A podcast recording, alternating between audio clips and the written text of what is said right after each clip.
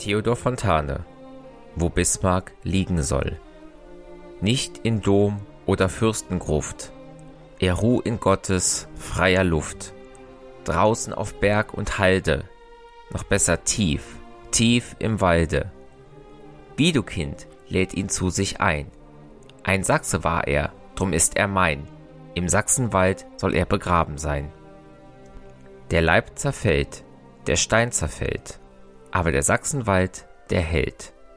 Und kommen nach dreitausend Jahren Fremde hier des Wegs gefahren und sehen, geborgen vom Licht der Sonnen, den Waldgrund in Efeu tief eingesponnen und staunen der Schönheit und jauchzen froh, so gebietet einer, lärmt nicht so, hier unten liegt Bismarck irgendwo.